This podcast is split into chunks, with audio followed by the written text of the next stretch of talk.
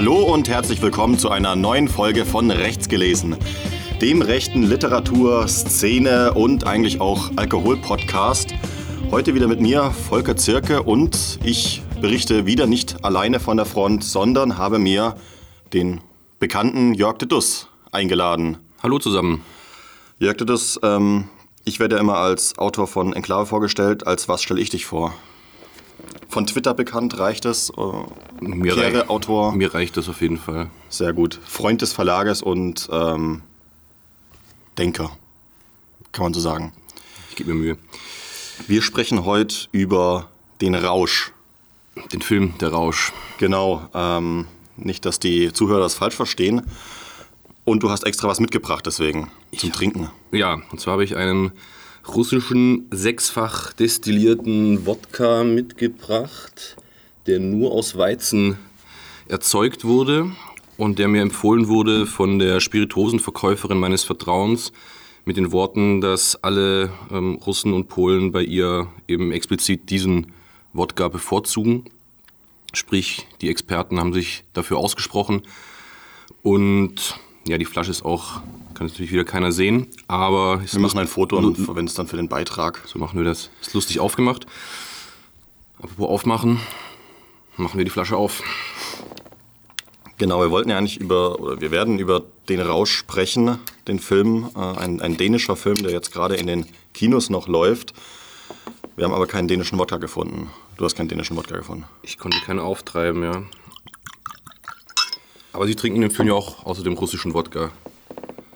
Wenn mich nicht alles täuscht.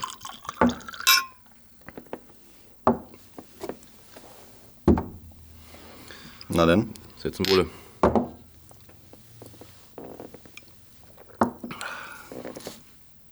Ja, ist gut. So, Jörg, ähm, du bist zwar auch Schwabe, aber wir werden heute nicht in Schwäbisch, in Mundart ähm, miteinander reden. Vielleicht je nachdem, wie viel Wodka wir noch trinken. Mal schauen. Du hast ähm, der Rausch zuerst gesehen, kann ich mich erinnern, und äh, dann geschrieben, dass du den Film großartig fändest. Was ist der Rausch eigentlich? Na, der Rausch. Hm. Ist ein klassisch skandinavischer Film. Ja. Also man merkt das gleich bei den ersten Bildern, dass es kein Hollywood-Schrott ist, sondern dass dieses ganz sympathische, natürliche ähm, Erscheinungsbild dieser skandinavischen Filme, die so ganz speziell und typisch sind. Und na, es geht eben darum, dass ähm, na, vier Freunde, die zu, äh, zum Teil auch miteinander arbeiten, also Lehrer sind in derselben Schule, ähm, an einem gewissen Zeitpunkt ihres Lebens ganz unterschwellig merken, dass sie eigentlich gar nicht zufrieden sind mit ihrem Leben, dass so irgendwie bürgerliche Bahn geht. Und sie wissen aber gar nicht so richtig, was ihnen jetzt daran nicht behagt, an diesem Leben. Und es ist, begibt sich dann an einer Geburtstagsfeier, dass eben einer der Vieren dann erzählt, dass es einen Psychologen gäbe, der gesagt hat, dass der Mensch mit minus 0,5 Promille auf die Welt kam. Also mit 0,5 Promille zu wenig. Genau. So. Und um als Mensch normal funktionieren zu können, braucht man dann eben einen konstanten Rauschpegel von 0,5 Promille. Und zuerst fassen die das so ein bisschen als Scherz auf. Ja. Und es entwickelt sich dann daraus, ähm, dass sie das als Experiment getarnt dann in ihren Alltag einbauen und merken, dass eigentlich viel, viel besser läuft. Der Das ein- ist ja auch Leitlinie des Verlags, aber ja, ähm, der eine Lehrer wird zum Beispiel, bekommt sehr viel mehr Selbstvertrauen, ähm, kann den Unterricht viel besser gestalten, die Schüler mit einbinden ja.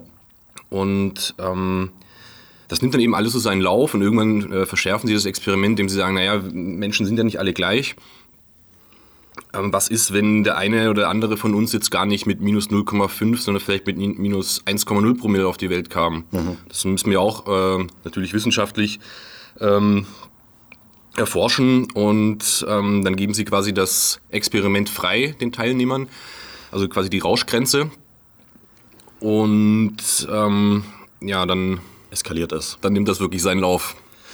Was man vielleicht ähm, auf der formalen Ebene sagen muss, ist ein Film von Thomas Winter, äh, Winterberg, Winterberg ähm, ein, ja, Däne, der ja, ein, ein, wie soll man sagen, ein Mitstreiter von dem wesentlich bekannteren Lars von Trier ist. Ähm, die haben schon in den 90ern Filme gedreht. Ähm, Winterbergs erster Film äh, war auch der erste Film dieser sogenannten Dogma-Bewegung. Das ist also eine, ja, so eine, so eine, so eine eben von Lars äh, van Trier und ähm, Winterberg mitbegründete äh, Bewegung, die so ein bisschen mehr ja, Authentizität wieder zurück in den Film bringen wollen. Also diese 90er-Jahre-Filme, ähm, ich habe da gesehen Idioten von Lars van Trier und ähm, Das Fest von Winterberg. Die sind beide äh, mit Handkameras gedreht. Ähm, ich glaube, zum großen Teil ohne zusätzliche Effekte, also keine Spezialeffekte, wenig eingespielte Musik ähm, und ja, alles sehr, sehr wackelig und sehr spontan aufgenommen. Ähm, was auch so ein bisschen so diesen intellektuellen Überbau von diesen Leuten äh, widerspiegelt. Das ist also, wie du richtig sagst, jetzt keine Hollywood-Produktion, obwohl die jetzt eben nicht mehr mit Handkameras gefilmt werden und, und auch Musik und sowas verwendet wird, aber es ist. Ähm, das klassisches Programmkino. Ja. Und so kann man sich dann wahrscheinlich auch den, was sagen wir, vielleicht auch so ein bisschen so die, die Zielgruppe äh, vorstellen, die das dann den Film, die dann eben den Film schaut. Ja. Und da braucht es eben keine Effekte zum Schocken, sondern da reicht dann wahrscheinlich schon, wenn jemand im Alltag äh, Alkohol konsumiert, dass da so irgendwie bürgerliche Muttis dann äh, schockiert sein werden.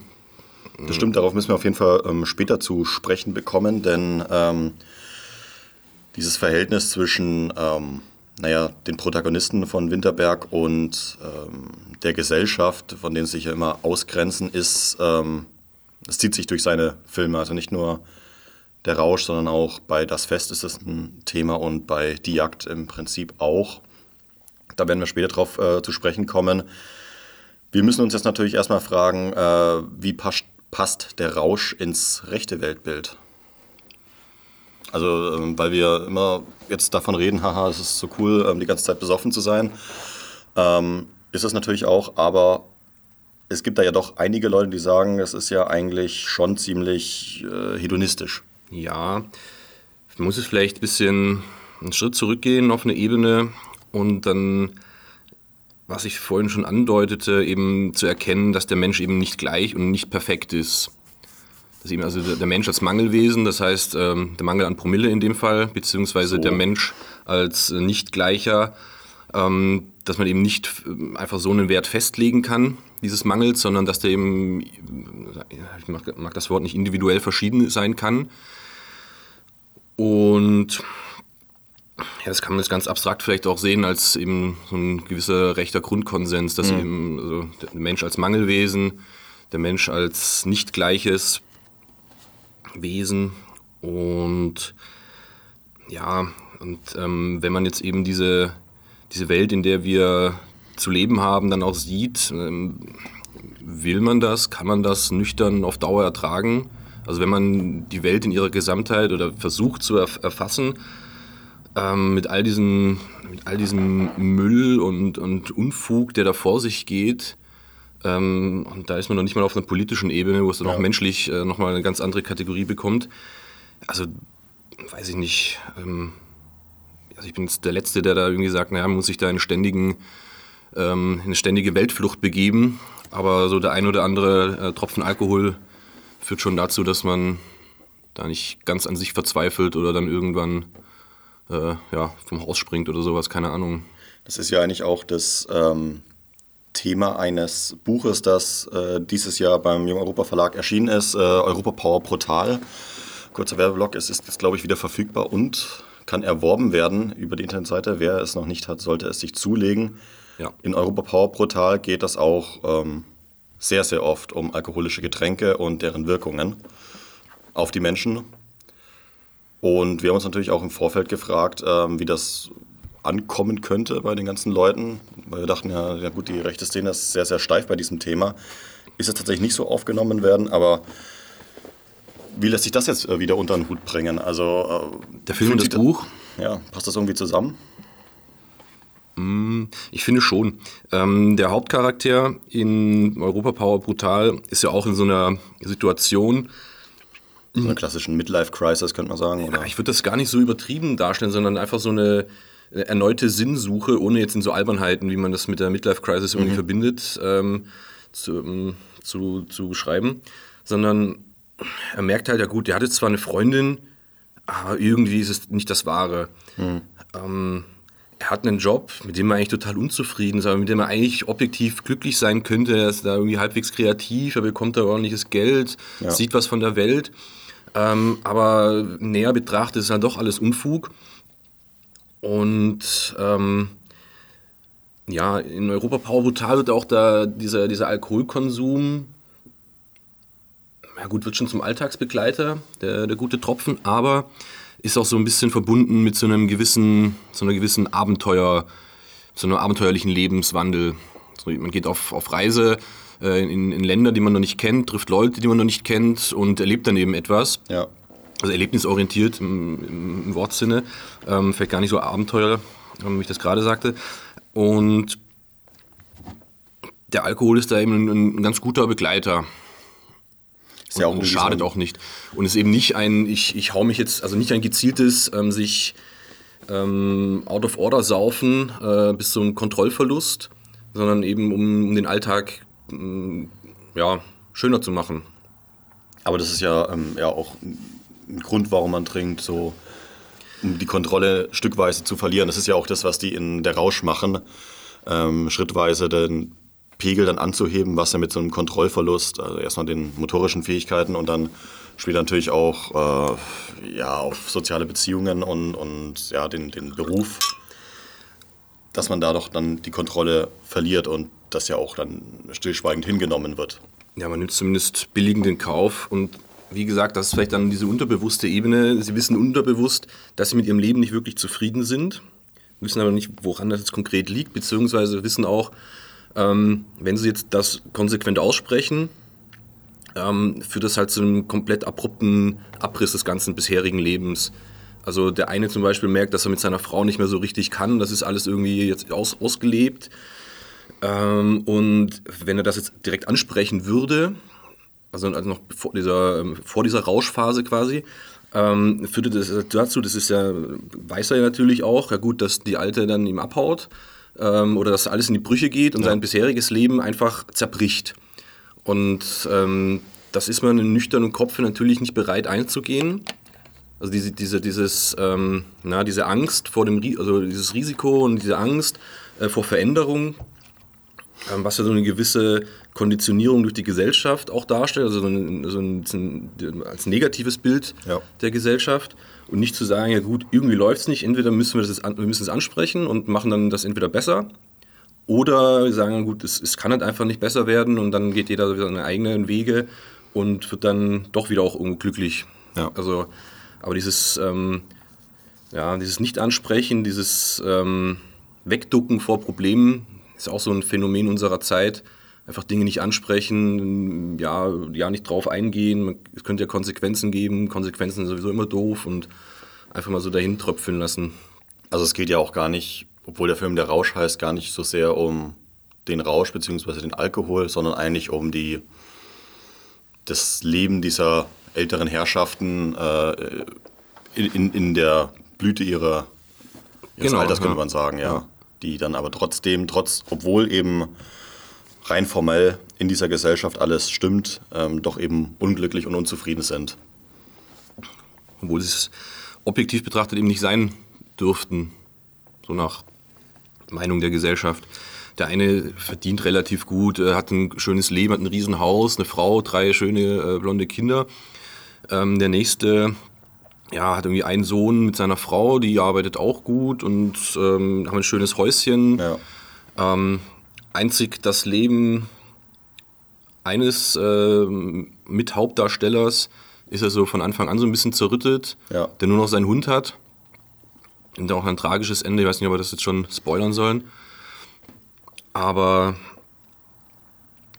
Ja, ja also es wird ja auch praktisch nicht ähm, verherrlicht. So, es gibt ähm, im, der Rausch, äh, es werden positive Effekte. Aber auch negative, es ist ehrlich, ja genau, schonungslos genau. ehrlich. Und eben auch so ein, also es zeigt auf, dass eben Alkohol nicht in jeder, also ist keine Lösung, ist eben ein netter Begleiter und muss halt, ähm, ja, wie steht es immer auf den Flaschen, ähm, verantwortungsbewusst damit umgegangen werden. Ja, gut, das äh, widerspricht sich natürlich so ein äh, Stück weit. Fandest du eigentlich, dass ähm, Europa Power brutal verherrlicht? Den, den Alkoholkonsum an sich? Mm, nein. Also auf, ja, objektiv vielleicht schon, aber wenn man den Autor kennt und ähm, dann weiß man auch, dass es eben nicht, ähm, also nicht der Rausch als Selbstzweck, sondern wie gesagt eben als, als, als guter Begleiter und der ihn auch nicht vom, vom eigentlichen Leben abhält. Also es ist ja auch so, dass ähm, praktisch, ähm, das finde ich eigentlich das, das Gute an Europa Power Portal, dass dann so ein Bogen gespannt wird. Ähm, am Anfang ist es ja tatsächlich oft so äh, relativ stumpfes Saufen. Und dann wird ja dann in einem späteren Kapitel, im, im letzten Drittel, so praktisch der Bogen gespannt, wie man das auch erstens politisch äh, verwertbar machen kann, also dann in Italien eben. Und es werden ja auch davor dann ziemlich gut an manchen Stellen äh, wird dann gezeigt, dass er der Autor, der, oder nicht der Autor, sondern der, der Erzähler auch negative Effekte vom Saufen hat, wenn er dann ja. eben von Angst geschüttelt im Bett liegt. Ja, diese Alb kennt das Albträume, ja. Und dann äh, eben wochenlang mit dem besten Freund äh, nur noch zum Saufen sich treffen. Und, aber er kriegt dann eben auch wieder den, na, er kommt wieder zurück, um, um dann eben auch wieder arbeiten zu können, um dann noch, also er kennt sich noch selbst ähm, und wird er eben nicht ähm, des Rausches untertan. Ja. ja. Ähm, ist das, also wir haben jetzt äh, lustigerweise damit Europa Power Portal ein, ja, ein Buch, das würde ich mal sagen, schon ziemlich eingeschlagen ist jetzt ähm, in der relativ kleinen patriotischen Szene. Ähm, da muss jetzt lachen. Die patriotische Szene, oder? Ja, das ist, also ja. Ähm, es ist eingeschlagen. Wie gesagt, die Erstauflage ist auch äh, fast äh, sofort ausverkauft gewesen, kann man sagen. Und ist, ist das Thema jetzt durch. Ähm, wir hatten es mal mit äh, Ernst Jünger, ähm, Drogen und Annäherung heißt das, glaube ich, oder Rausch und Annäherung, sein äh, bekanntes Drogenbuch, ähm, das ich zum ersten Mal, würde ich mal sagen, ähm, so ein bisschen damit beschäftigt hatte ähm, und das auch in so einen rechten Kontext dann setzen konnte. War es das jetzt? Also haben wir jetzt genug von der ähm, Alkohol-, Drogen-, Rauschliteratur oder brauchen wir nochmal Europa Power Portal 2? Mm, jedes gute Buch braucht irgendwann seine Fortsetzung, aber eben alles zu Würden seiner Hollywood-Regisseure sagen. oh, frech.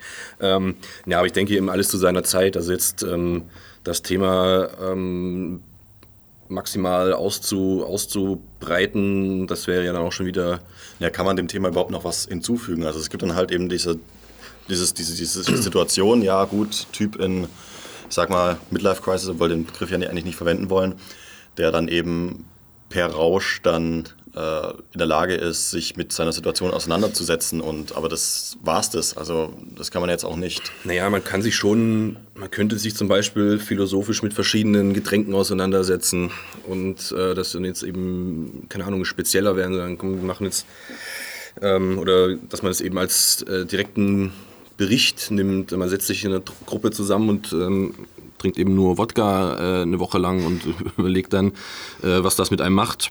Ähm, ich denke schon, dass da durchaus noch Potenzial ist, aber wie gesagt, eben alles zu seiner Zeit und zu sagen, naja, was will man denn noch schreiben, ähm, greift ja nicht so richtig, weil, ähm, weil ja sowieso schon alles gesagt ist. Also wozu braucht es überhaupt noch Bücher? Ähm, eigentlich steht schon alles da. Ja. Die Frage ist nur, was die Leute mitmachen oder daraus machen. Ja, das hat, glaube ich, auch mal äh, David Lynch, ein bekannter Hollywood-Regisseur, äh, gesagt. Ähm, alles ist auch schon mal geschrieben worden, nur nicht von dir. Ähm, okay, ich nehme das direkt als Auftrag. Äh, als kleinen Appell an die angehenden Regisseure und Autoren hoffentlich da draußen. Also Europa Power Portal könnte auch von euch geschrieben werden. Europa Power Portal 2. In dem Fall, ja. Hoffe ich doch. Ähm, ich habe mir hier noch aufgeschrieben, dass wir wie gesagt, auch auf die anderen Winterberg-Filme zu sprechen kommen sollten. Ähm, wir hatten das Gespräch gestern noch, das ist vielleicht so eine, auf jeden Fall eine Randnotiz, die es äh, wert ist zu erwähnen. Lars von Trier und ich glaube Winterberg auch hatten oder haben diese Produktionsfirma Zentropa. Ja. Ja. Ähm, was sehr lustig ist, denn ähm, Zentropa ist ja auch in der rechten Szene ein Begriff. Und damit ist gar nicht mal die Produktionsfirma gemeint, sondern ähm, Ja, ein Portal war es früher. Ne? Früher war das ein, äh, so ein Blog, ähm, also ein Netzblog.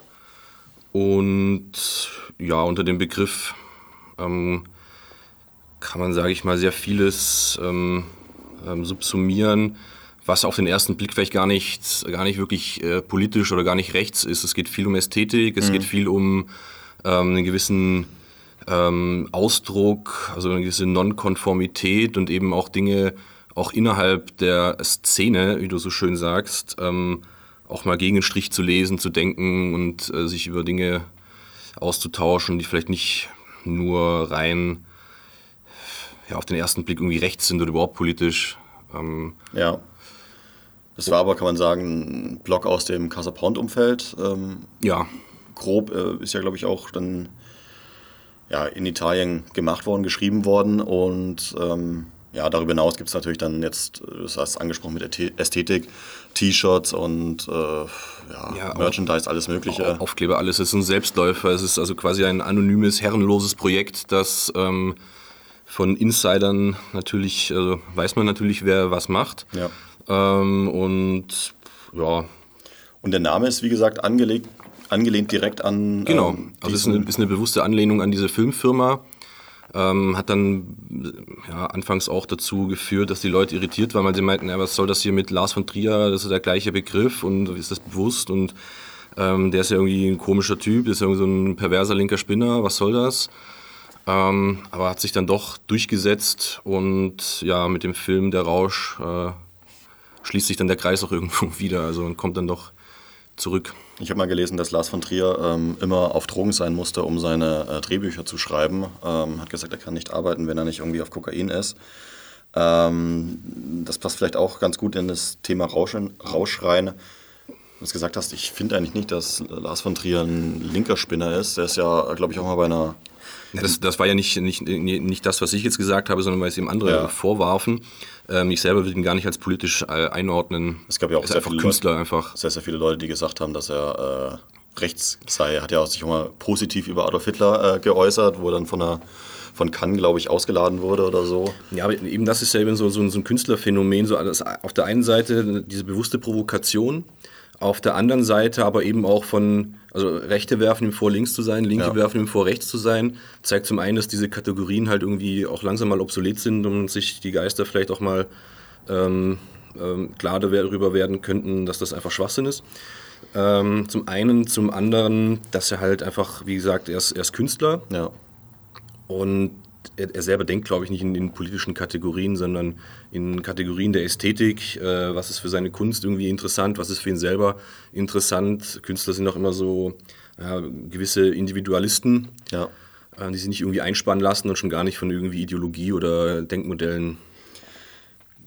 Also, was ich immer ähm, herausstechend fand, ist, dass alle diese Filme jetzt von, von Trier und äh, Winterberg doch ähm, immer ein spezielles Verhältnis zur Gesellschaft aufbauen. Ähm, also in den Filmen so, äh, offensichtlich und natürlich auch neben den Filmen. Also wie gesagt, Lars von Trier dann auch deutlich immer provoziert äh, mit Aussagen und vor allem mit seinen Filmen. Ähm, der ein oder andere kennt sicherlich Antichrist ähm, mit Willem Dafoe, der ja ich glaube, auf, auf Wikipedia steht, einer der meistgehasstesten Filme ähm, der Welt ist, weil er wirklich sehr, sehr explizit in verschiedenen Darstellungen ist, ähm, was dann in Cannes und anderswo dann äh, für Aufsehen gesorgt hat. Und, aber das sagt ja auch sehr, sehr viel über die Gesellschaft auf, aus. Also, dass man sich noch mit sowas provozieren lässt. Ja. Also, ähm, und andererseits, dass, dass diese Empörungswelle auch so funktioniert. Ja, dass man sich immer, also wenn Leute sich von irgendwelchen Künstlern so auslösen lassen, das äh, ringt mir jedes Mal ein Schmunzeln ab, egal worum es da jetzt geht. Also selbst irgendwie so Danger Dan und so, da ja. muss ich schon auch immer schmunzeln, wenn da Leute so komplett ausrasten und meinen so, ja, das geht ja gar nicht, warum wird er nicht weggesperrt, der ist ja gemeingefährlich und keine Ahnung. Ähm, es ist halt wie gesagt Kunst und oder auch wenn Leute sagen so ja diese Sprache in, in irgendwie so äh, Rap-Liedern und so das ist total frauenverachtend und das ist rassistisch und das ist dies und das ist jenes und ja gut damit äh, machen sie ja genau das was der Künstler eben äh, vorhatte also das ist eine, wenn es eine Provokation ist, ist es eine gezielte Provokation und will ja eben die Leute auslösen und will sie eben ähm, zur, zur Weißglut bringen. Und wenn sie darauf eingehen, so, so billig, ja, dann. Wir können ja auch sagen, dass sich zum Beispiel bei Danger Dan das finanziell ja durchaus gelohnt hat, ähm, diese ja, Art klar, von Provokation. Ja, also jeder AfD-Beitrag darüber hat ihm äh, noch mehr Solidarität beigebracht. Wäre wahrscheinlich sonst gar nicht ähm, hier mit Jan Böhmermann im ZDF gewesen, was das Ganze auch nochmal extrem gepusht hat. Ja. ja. Ähm, der zweite Dogma-Film, also wie gesagt, ähm, Dogma, die Bewegung von, äh, von Trier und äh, Winterberg, die ein sehr, sehr strenges Regelwerk hatte. Äh, ich glaube, das gibt es so in der Form nicht mehr. Der zweite Film von, äh, von dieser Bewegung ist Idioten gewesen. Ich glaube von 1998 oder so. Ähm, einer der ersten von Trier-Filme. Äh, da lustigerweise geht es um eine Gruppe von Menschen, die bewusst beschließt, eine Kommune zu eröffnen, sozusagen, in der sie alle sich wie geistig Behinderte verhalten. Ne? Also ähm, sie, sie, sie spielen alle, äh, ich glaube auf der deutschen Synchronisation heißt es immer, sie spielen jetzt Gaga. Und dann gehen die halt irgendwie ins Schwimmbad oder ins Restaurant und, ah, und äh, führen sich dann da auf. Und, und die Leute können natürlich nichts tun, ne? Nee, ja, die können halt machen, was sie wollen. Ähm, ist, dieser Film war auch dann äh, umstritten, weil es dann auch äh, relativ explizite Sexszenen gab, weil es dann natürlich auch um sowas äh, ging. Das ist eigentlich, ähm, ich glaube, einer der ersten äh, Sätze ist, eigentlich ging es nur ums Ficken. Ähm, das ist aber auch schon irgendwie, das, das, passt irgendwie genau da in diese Schiene rein, nämlich du hast irgendwie diese, diese Gesellschaft, die du verstehst, aber irgendwie aus objektiven Blickpunkten dann ablehnst und in der du dich dann komplett anders verhältst. So. Und dich komplett rausnimmst. Und sowas ist ja eigentlich auch das mit dem Rausch, also so ein bewusstes Rausnehmen. Ja. Ich, und dann, um das nochmal von vorhin nochmal aufzugreifen, also ich dann, wenn es eben so eine, sag ich mal, ja, bewusste Entscheidung ist wieder so das falsche Wort, aber wenn man es eben gezielt eingeht und sagt, okay, jetzt ist halt mal Zeit für einen Rausch oder jetzt äh, nehme ich es in Kauf, berauscht zu sein, also dieses gezielte und nicht das aus einer inneren Abhängigkeit oder einer Zwanghaftigkeit, so ich brauche das jetzt, um mich komplett abzulenken äh, von äh, meiner Frau oder von der Sache oder von der Scheidung oder von irgendwas, ähm, dann sehe ich da auch, sage ich mal, jetzt wenig Probleme, ja. ja. Ähm, weil man dann ja auch sagen kann, gut, okay, es war eine Woche lustig, äh, Montag geht es wieder ins Büro und wird gearbeitet. Ja. Punkt. Also solange halt, sage ich mal, ja, das klingt jetzt wieder so, so ähm, auch wieder so in so kapitalistischen Denkweisen irgendwo eingeordnet. Ja, wenn halt der Mensch funktioniert und halt also nicht, nicht sich selbst schadet äh, und weiter funktionieren kann, dann ist das vielleicht gar nicht alles so schlecht. Ähm, braucht auch eine, einen Kontrapunkt eben zum, zum Alltag im, im Hamsterrad insofern erfüllt ja der Rausch aber dann tatsächlich noch einen Zweck in dieser kapitalistischen Verwertungslogik. Ja. Das ist eigentlich nicht gut, oder? Natürlich nicht, denn sonst wird die kapitalistische Verwertungslogik ja nie aufgebrochen. Ja. ja. Die Frage ist ja, das ist vielleicht ein, eine Frage für ein ganz eigenes Thema, ähm, ob das überhaupt geht. Ähm, das ist ja, glaube ich, innerhalb der neueren Linken ein äh, Thema, das breit diskutiert wird, ob es überhaupt ein außen von der kapitalistischen Welt gibt, also ob man da überhaupt rauskommen kann. Ähm ja, das ist so ein Matrix-Problem. Also komme ich raus, beziehungsweise... übrigens ähm, Filme wie Matrix, die den Leuten ja auch vorgaukeln, es wäre möglich. Ja. Ähm, das ist ja praktisch das Verwerfliche an äh, Matrix, dem Film. Den, äh, ich, also, um das nochmal eine konkretere Antwort zu geben, was ich glaube schon, dass es in einer gewissen Art und Weise möglich ist, komplett aus, dieser, aus diesem System quasi auszusteigen. Ähm, dass das, also keine Ahnung, wenn ich jetzt sage, ich, ich bin jetzt Hippie und lebe auf irgendeiner einsamen Insel. Ja. Also das ist machbar, aber mit so vielen ähm, Einschnitten und mit so viel Veränderungen verbunden, dass man halt nicht das System als solches verändert, sondern sich selbst einfach nur da rausnimmt. Und die Frage ist, was, was ändert das dann global? Also ist das irgendwie überhaupt sinnvoll? Wir könnten den Bogen spannen ähm, zu Christian Krachts äh, Imperium, wo es genau um so einen Aussteiger geht, ähm, der sich versucht hat, äh, zwei verschiedenen Imperien äh, zu entziehen, indem er auf eine einsame Insel gezogen ist und da sein solares Sonnenreich äh, aufzubauen. Und auch er wird eingeholt, ähm, weil es kein Entkommen gibt. Irgendwann kommt das Imperium und Coca-Cola kommt halt zu dir. Ähm, das ist ja auch so, wenn, sag ich mal, ein signifikanter Teil der der Bevölkerung irgendwie aussteigt Ja, dann wird das, ähm, das System ja das trotzdem wieder zurückholen, die Leute, weil es halt dann irgendwann, bevor, bevor es Schaden nimmt, wird es natürlich alles dafür tun, die Leute wieder einzusammeln. Ja. Wie bewertest du jetzt den, den Rausch als Film? Also es ist, glaube ich, es ist nicht das erste Mal, dass wir hier auf dem äh, Jung Europa Podcast über Filme gesprochen haben, aber trotzdem ähm, ist der Rausch ja irgendwie was Besonderes. Also wir haben, glaube ich, das letzte Mal über, über Fight Club und diese Marvel-Filme und so einen Scheiß geredet. Ähm, da ist der Rausch schon ganz anders und auch sehr viel intellektueller. Auf eine gewisse Weise. Ja, es ist eben kein Actionfilm. Es ist jetzt nichts, was einen irgendwie unterhält im eigentlichen Sinne. Also man muss schon sagen wir, bewusst sagen, so ich schaue jetzt einen Film und ich bleibe am Ball. Man will mhm. nicht mit Special Effects und mit irgendwie ähm, super ähm, Menschenkörpern da irgendwie ähm, immer im Bild gehalten oder mit den Augen am Bild gehalten. Ähm, persönlich äh, muss ich sagen, ich bin ein großer Freund dieser ähm, eben nicht so ähm, total polierten Hollywood-Ästhetik. Ja. Also das ist schon sehr alles authentisch und original und, und echt. Und wenn ich diese Filme, also diese skandinavischen Filme sehe, dann man gleich bei den ersten Bildern, wie gesagt, weiß man, dass es, okay, das muss ein skandinavischer Film ja. sein. Man, man fühlt sich da auch viel, viel dichter rein, ähm, weil es halt nicht diese, nicht dieser ähm, ähm, naja, dieser, dieser Kunststoffabstand da irgendwo ist, sondern man kann sich da irgendwie reinfühlen. Zum Beispiel das Haus von dem Lehrer oder von einem der Lehrer. Das ist so im Innenraum mit, ähm, mit, mit Ziegeln und so weiter. Und das erinnerte mich an das Haus einer Lehrerin von mir, mhm. äh, die eben auch, also in einem ähnlichen Haus quasi wohnte, wahrscheinlich aus derselben äh, Zeit gebaut oder in derselben Zeit gebaut. Und ähm, damit kann ich mich halt irgendwie viel eher identifizieren als jetzt mit irgendwie so einem äh, US-Großstadt-Dschungelfilm. Äh, und ähm, ja, also muss ich gesagt den Film bewusst schauen und gleichzeitig ähm, führt es dazu, dass man dann auch natürlich viel aktiver da denkend ist, weil man nicht mit irgendwie so also bildgewaltig abgelenkt ist. Und ähm, ich hatte mich, beziehungsweise wer mir den Film ursprünglich dann empfohlen hat, beziehungsweise nein, der mich dann in zweiter Instanz dazu zwang, äh, den Film zu schauen, war Wolf PMS. Und dem habe ich dann mich später auch nochmal ausgetauscht zu dem Film. Und ja, wir sind beide zum Schluss gekommen, dass man eben quasi so die alle möglichen Lebensabschnitte ähm, da irgendwie wieder gespiegelt sieht. Also es gibt Kinder, es gibt Jugendliche, die Alkohol trinken und es führt alles da irgendwie so, zusammen. Ja. Hm. Äh, Leben, Sterben, geboren werden, also es ist alles irgendwo da.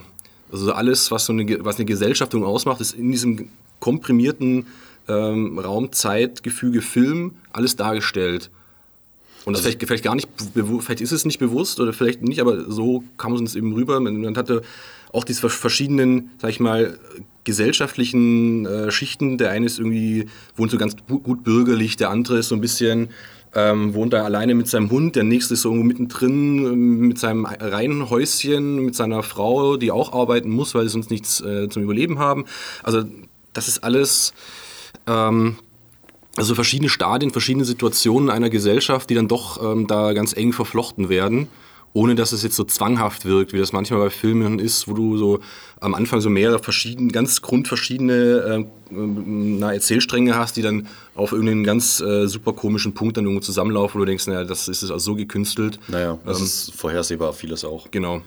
Ähm, das stimmt, würde ich auch unterschreiben, dass ähm, auf irgendeine Art und Weise in diesem äh, Winterberg-Film sehr, sehr, sehr viel drinsteckt, ähm, auch wenn man also länger mal drüber nachdenkt.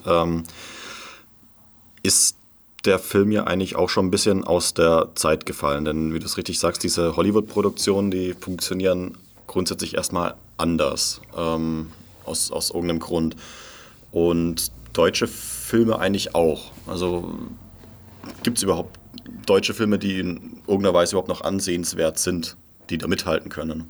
Fallen mir jetzt so spontan nicht viele ein. Es, es gibt schon einige, ähm, die es immer wieder auch gezielt versuchen, so diesen, diesen diesen Hollywood-Kitsch zu brechen, aber, oder zu durchbrechen. Aber es ist eben so, dass, dass man da doch äh, Kind des Marktes ist und ja, Hollywood verkauft sich viel mehr und die wollen auch verkauft werden und äh, deshalb lass uns halt doch wieder Filme machen, die halt genauso sind irgendwo, aber halt das gleiche halt in sehr billig. Was lustig ist, weil natürlich diese ganzen deutschen Filme, ähm, ich glaube aber auch der Winterberg-Film, äh, maßgeblich vom Steuerzahler. Äh, die werden halt gefördert, gefördert und unterstützt werden. und sonst irgendwas, aber. Ähm, ein Film, den ich äh, auf jeden Fall ähm, empfehlen kann äh, aus deutschen Landen, ist äh, Undine. Den habe ich letztens gesehen von Christian Petzold.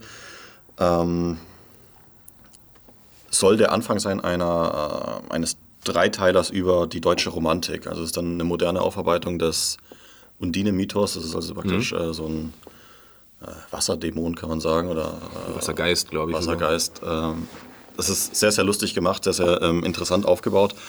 Äh, ich bin gespannt, ob da mehr dazu kommt, weil die deutsche Romantik ist ja ein schwieriges Thema, wie ich äh, in verschiedenen Formen lesen durfte.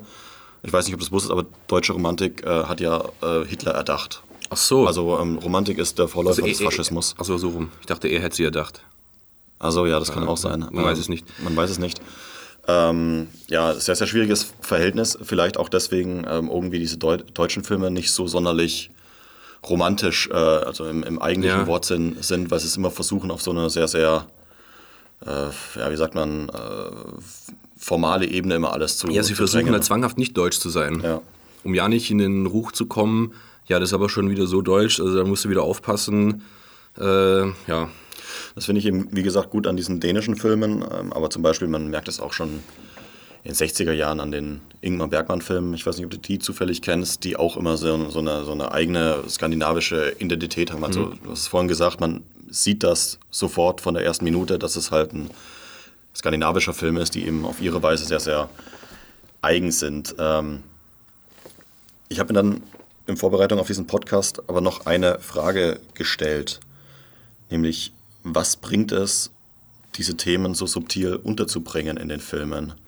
Die Leute, die es erreichen sollte, verstehen es nicht und schauen den Film nicht.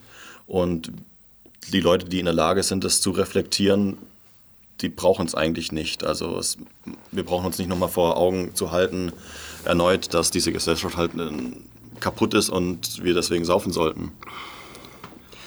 Ja, das ist halt die Frage bei allem. Macht man das, um, also vor allem in der Kunst, macht man das, um jetzt gezielt etwas zu erreichen oder um Leute zu erreichen und sie zu, zu motivieren? Oder ist das nicht so ein, naja, ich will fast schon sagen, so, ein, so ein gewisser Zwang des Künstlers, sich mitteilen zu müssen?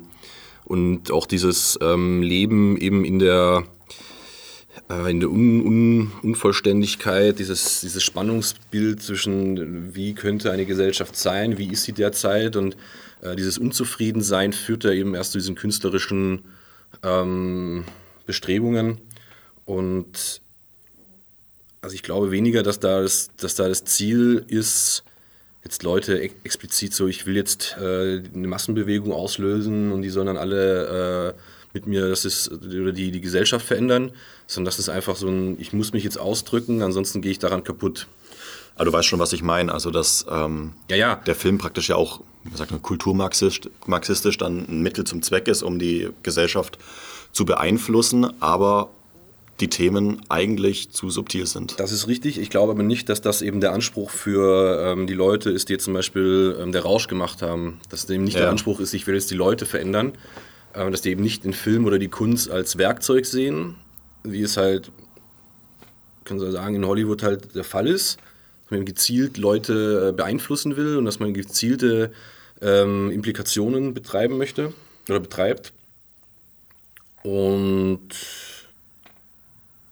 aber es ist ja eine prinzipielle Frage. Ähm, wir reden ja auch in der Rechten sehr, sehr oft über Gegenkultur, ähm, also ja. Schaffung von, Schaffen von Gegenangeboten zum herkömmlichen Kulturbetrieb. Und letztendlich steht man ja immer dann mit leeren Händen da, weil man nicht weiß, also man macht Produkte, von denen man nicht weiß, wer die dann letztendlich schauen soll. Ja, aber das ist ja auch der, der, der Fehler daran, dass man eben sagt, man macht jetzt etwas, gezielt um, also ich mache, also man, man, hält dann Dinge nur für sinnvoll, wenn sich innerhalb einer ganz kurzen Zeit da irgendeine große Veränderung einstellt, mhm. anstatt einfach Filme oder Kunst der Kunst wegen zu machen. Wenn es natürlich wen, wen berührt und wenn es jemanden ähm, zum, zum Denken verleitet, dann ist es gut. Aber es darf nie die Intention der Kunst sein, so, wenn ich jetzt nicht innerhalb von zwei Wochen äh, damit eine, eine, schlagkräftige Politgruppe von 300 Leuten auf die Beine stelle, dann war es sinnlos. Und das ist vielleicht viel, also dieser verkrampfte Zugang ist vielleicht immer das, das Hindernis ähm, bei, bei sehr vielen Projekten zu sagen, äh, ja, wir wollen Gegenkultur und ähm, wir wollen äh, das aber genau alles sofort jetzt und wenn es halt nichts explizit sofort bringt, dann ist es Schwachsinn. Ähm, aber Kunst einfach mal für sich stehen zu lassen und diese subtilen Dinge brauchen natürlich viel, viel länger, bis sie dann irgendwie Früchte austragen. Und dieses Langwierige ist, glaube ich, das, woran es uns scheitert, äh, woran es uns hapert, woran es mangelt, ähm, dass man eben immer nur so kurzfristig denkt und ähm, nicht sagt, naja, lass uns das doch einfach mal machen. Und in zehn Jahren sehen wir dann schon, was draus geworden ist. Und wenn es nichts, dann war es halt zumindest eine schöne Zeit. Ja, gut, das ist natürlich dann auch ähm, als, als Künstler, glaube ich, äh, sehr, sehr schwierig. Ich, ich kann es nicht hundertprozentig einordnen, warum man das dann tatsächlich macht. Ich kann es nur äh, von dem eigenen Geschreibs so ein bisschen ableiten. Ähm, aber hat man dann an sich dann auch den, den keinen Anspruch mehr irgendwie, wen zu erreichen oder was zu verändern? Oder weiß nicht, wie, wie Winterberg das sieht, ob er sich einfach nur denkt, geil, ähm, hoffentlich äh, gehen richtig viele Leute ins Kino und äh, bezahlen mir meinen aufwendigen Lebensstil.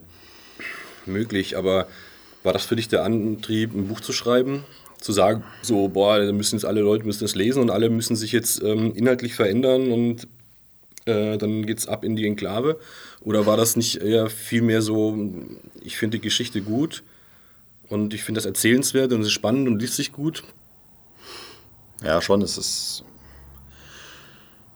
also ist, äh, du hast natürlich recht, aber es ist ähm, sehr, sehr schwierig, das dann nie, oder wir neigen halt auch dazu, das immer dann ähm, intellektuell dann äh, zu nicht. erklären. Ja.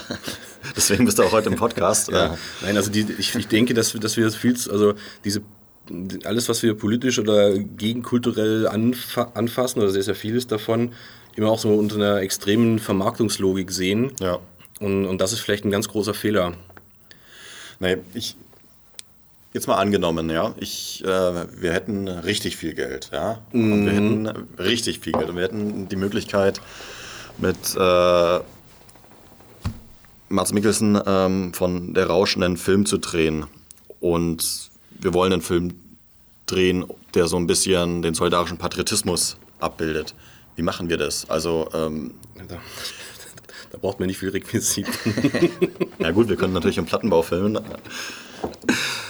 Nee, nee aber das wird gut, aber. Das, das Ding ist, ähm, wir können diesen Film machen und den, den schauen dann richtig viele Leute, die ähm, Jung Europa-Verteiler sind, also die jetzt auch gerade zuhören, die schauen den Film und sagen, das ist richtig gut, ähm, da kommt der Sollpart richtig gut weg, aber die Leute im Plattenbau, die schauen ja doch dann lieber Marvel-Filme und ähm, stellen sich halt drei Bier abends rein und schlagen ihre Frau. Verstehst du, ja, was ich meine? Ja, aber die wirst du eben auch nicht, wie gesagt, die wirst du nicht mit einem, mit einem Film oder nicht mit einem Buch ähm, so auf die Schnelle irgendwie aus ihrem Leben holen. Dafür ist ihr Leben ähm, halt zu kaputt und jetzt, das ist jetzt nicht irgendwie negativ gemeint, sondern das ist, also da gebe ich den schwarzen Peter eindeutig ähm, eben an, der, an, an, das System und an, an, die, an die Gesellschaft auch mit. Ähm, die schlagen ihre Frau ja nicht, weil sie Lust drauf haben, sondern weil sie halt in einer komplett aussichtslosen Situation leben müssen. Und wenn dieser Staat eben oder dieses System keine, keine Zukunft gibt oder keine Vision für die Zukunft gibt, ähm, wofür soll man dann da irgendwie sich also krummbuckeln? Ne? Also das wird ja, also diese, diese Visionslosigkeit ist ja, glaube ich, so der, der, das groß, der große Mangel dieser, dieser Zeit. Und das ist es vielleicht, was wir irgendwie schaffen müssen. Und das schafft man eben nicht, indem man sagt, komm, wir trinken jetzt eine Flasche Wodka und dann malen wir die Vision an die Wand. Ja. Sondern die, diese, diese Vision besteht eben aus extrem vielen ähm, kleinen ähm, Punkten, Mosaiksteinen. Ähm, und da muss jeder so seins beitragen. Und der eine macht eben einen Film, der einfach nur schön ist. Der andere malt ein Bild, das einfach nur schön ist.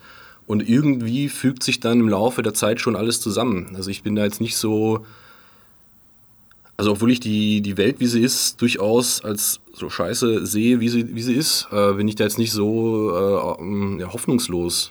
Also ich bin da ganz guter Dinge eigentlich. Warum? Weil du jetzt ähm, die Wodka reingedrückt hast? Oder? So viel haben wir noch gar nicht weg. Wir haben noch, äh, also es können noch wer vorbeikommen, keine Ahnung. Wir sagen jetzt auch nicht, wie viel Uhr es ist, aber ist immer die Frage AM oder PM. Eben. Ja. Gut, also wir können vielleicht festhalten, ähm, schaut der Rausch an. Es lohnt sich, der ist glaube ich noch im Kino, wird es vielleicht, wenn ihr Glück habt, noch eine Weile bleiben, äh, falls man in den nächsten zwei Wochen noch ins äh, Kino gehen darf. Ähm, Merkel macht Kinos auf. ähm, ansonsten kann man den Film sich auch irgendwo illegal runterladen oder bei Amazon anschauen. Damit haben wir nichts zu tun. Ja, natürlich nicht. ähm, wir waren im Kino, wir haben äh, gekauft, ich war sogar im Programmkino, das so ein bisschen alternativ angehaucht war. Das ist immer auch eine gute Grundlage für Milieustudien. Du musst dir mal die Leute so anschauen. Warum gibt es eigentlich keine rechten Kinos? Ich, ja, warum gibt es irgendwas, irgendwas von rechts? Wir brauchen nichts von rechts, wenn alles einfach mal gut ist. Ja, ich, ja gut, mal dahingestellt so. Ähm, schaut der Rausch an, lest Europa Power Portal, das ähm, Kaufen reicht. Kaufen reicht. Ähm, es ist verfügbar wieder im äh, verlagseigenen Versandsystem. Müsste dann auch in den nächsten paar Wochen dann versendet werden. Und ähm, wir überlegen, ob wir zum Thema Rausch noch mehr beitragen können, als den nächsten Wodka einzuschenken. Ich danke euch fürs Zuhören. Äh, hast du vielleicht noch einen letzten Aufruf an unsere Zuhörer? Ja, vielleicht, wenn Sie den Film geschaut haben, ähm, auch mal eine kleine Rückmeldung geben, Stimmt, wie, Sie schön, finden, wie, was, Sie, was Ihnen vielleicht noch aufgefallen ist, was wir jetzt gar nicht besprochen haben. Genau, wir Ähm, haben, vielleicht gibt es sich auch irgendeine Perspektive oder eine, eine, eine Sicht, die wir jetzt gar nicht auf dem Schirm haben. Und Genau, ihr könnt ihr dann auf Twitter oder Telegram, wo dann dieser Beitrag mit diesem Podcast erscheint, direkt kommentieren. Ähm, ist tatsächlich äh, eine interessante Frage, ob äh, jetzt nur wir das so sehen mit äh, der Rausch oder ob das ähm, allgemein so wahrgenommen wird. Ihr könnt auch mal kurz Rückmeldung geben, ob wir uns mit den anderen Winterberg-Filmen, also vor allem Die Jagd und Das Fest beschäftigen sollen, weil ich zumindest finde es äh, sehr interessante Filme. Ich habe die alle jetzt die Woche in Vorbereitung auf diesen Podcast angeschaut konnte jetzt nicht so viel äh, dazu beitragen, aber ist vielleicht ein Thema für ein anderes Mal. Bis dahin, äh, macht's gut und wir hören uns. bis dahin,